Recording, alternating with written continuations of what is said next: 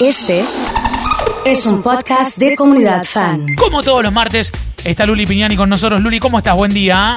Buen día, Oso, muy bien, todo muy bien por acá. Bueno, ¿todo tranquilo? ¿Sí? Sí, sí, sí. Estamos afuera, no sé si te da un poco de frío. A esta hora no da mucho el sol, por ende es como que la sombra grafica, ¿viste? Sí, venía caminando por el sol, entonces tengo Sí. el calorcito acumulado, pero sí está un poco fresco por acá. Eh, a mucha gente le ha dado calor la suba del dólar, ¿no? Subió el dólar blue en los últimos días como nunca lo hizo en el último tiempo. Sí, sí, sí, la verdad que hubo un movimiento muy marcado en los últimos cinco días, subió de 144 a 159, un 9,7%. La verdad que todos aquellos que estaban esperando vender están aprovechando, pero bueno, todos los que estaban eh, ahí tratando de comprar y dolarizar su economía, fue como un sacudón muy rápido. Mirá, eh, ¿y esto significa que qué? Que hay que comprar blue, que no hay que comprar blue, que... que- Esto significa que eh, yo creo que el gran aprendizaje de lo que pasó ahora, que pasó un montón de veces, es que, por ejemplo, en los últimos eh, cinco días, como les decía, subió un 9,7. Y Sí. el plazo fijo te rindió en los últimos tres meses Sí. un 9,3%. Con lo cual, el dólar en cinco días te puede equiparar lo que, hace- lo que hizo el plazo fijo en tres meses. O sea, cuando ahí te dicen, ¿qué hago con el peso? Los dólares son amores, pueden pasar este tipo de cosas. No quiero decir que dolarices toda tu cartera, pero que siempre tengas en cuenta que se puede dar una subida muy rápido que come el rendimiento de otro tipo de inversiones. Cuando sube el dólar rápido no te pone eh, te pone contento Eh, y no te pone tan triste cuando baja. Es como que te hace sensación de confianza, ¿viste? Sí. O sea, sí, o, sí, o sí. como cuando no aumenta. En realidad es un poco, depende de la situación. Hay mucha gente, viste, que estaba, no sé, en la construcción vendiendo dólares. Le bajó Sí. el dólar y fue como un golpe durísimo porque Sí. básicamente tuvo que vender mucha más cantidad para, para cubrir lo que tenía pensado. Pero bueno, una baja también da un- más confianza y todos nos quedamos un poco más tranquilos porque el terror de que vaya subiendo el dólar es lo que todos los argentinos, viste, estamos ahí pendientes. Está terminando abril, se viene mayo, junio, son meses importantes para el agro eh, y para eh, los compromisos que tiene Argentina a nivel internacional. Sí, sí, sí, sí. La verdad que mm, en estos meses se da lo que es, lo que, lo que es la cosecha gruesa eh, de maíz y de soja.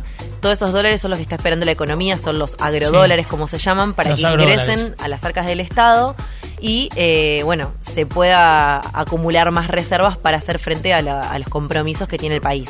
Por ende, eh, que no llueva o que llueva lo que necesiten para vender. Chicos, que se dé el clima que necesite el agro Ahí en cada está, momento, está, porque cada etapa de cultivo necesita un clima distinto. Obviamente para Buenísimo. cosechar necesitan que no llueva. eh, pero bueno, son estas, o sea, lo que es la evolución del dólar y lo que es lo que está pasando con el agro, creo que son los, los grandes, las grandes variables para seguir a partir de ahora. Un detalle que eh, muchos me preguntan por qué subió el dólar blue y una de las razones es que si estuvieron atentos a lo que pasó con el Bitcoin en el último, en los Sí. últimos días, Sí. eh, más que nada el fin de semana anterior, que lo estuvimos charlando la semana pasada, fue que se dio una baja muy fuerte.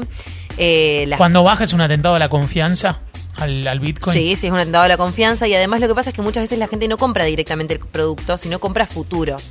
Entonces paga una pequeña cantidad y va pagando diferencias diarias. Cuando se dan estas bajas tiene que salir a cubrir diferencias y lo que hace es salir a comprar blue para poder cubrirlas. Entonces eso hizo una fuerte demanda para poder cubrir esas diferencias diarias de la operatoria de futuros de eh, criptomonedas. En este último tiempo me fui encontrando mucho con el término bono ser eh, y también eh, qué tan relacionados están a, a las amenazas de los precios del INDEC, los índices. Explícanos un poco eso. A ver, cuando empieza a aparecer la inflación, como está como siempre ahí en Argentina, pero bueno, este año es el, el gran temor porque el año pasado estuvo contenida por la baja demanda, lo que lo que surgen son productos que eh, ajusten por inflación. Como por ejemplo, en su momento hablamos de los plazos fijos UVA, Sí. los bonos SER también ajustan por el coeficiente de estabilización de referencia que sigue lo que es la inflación.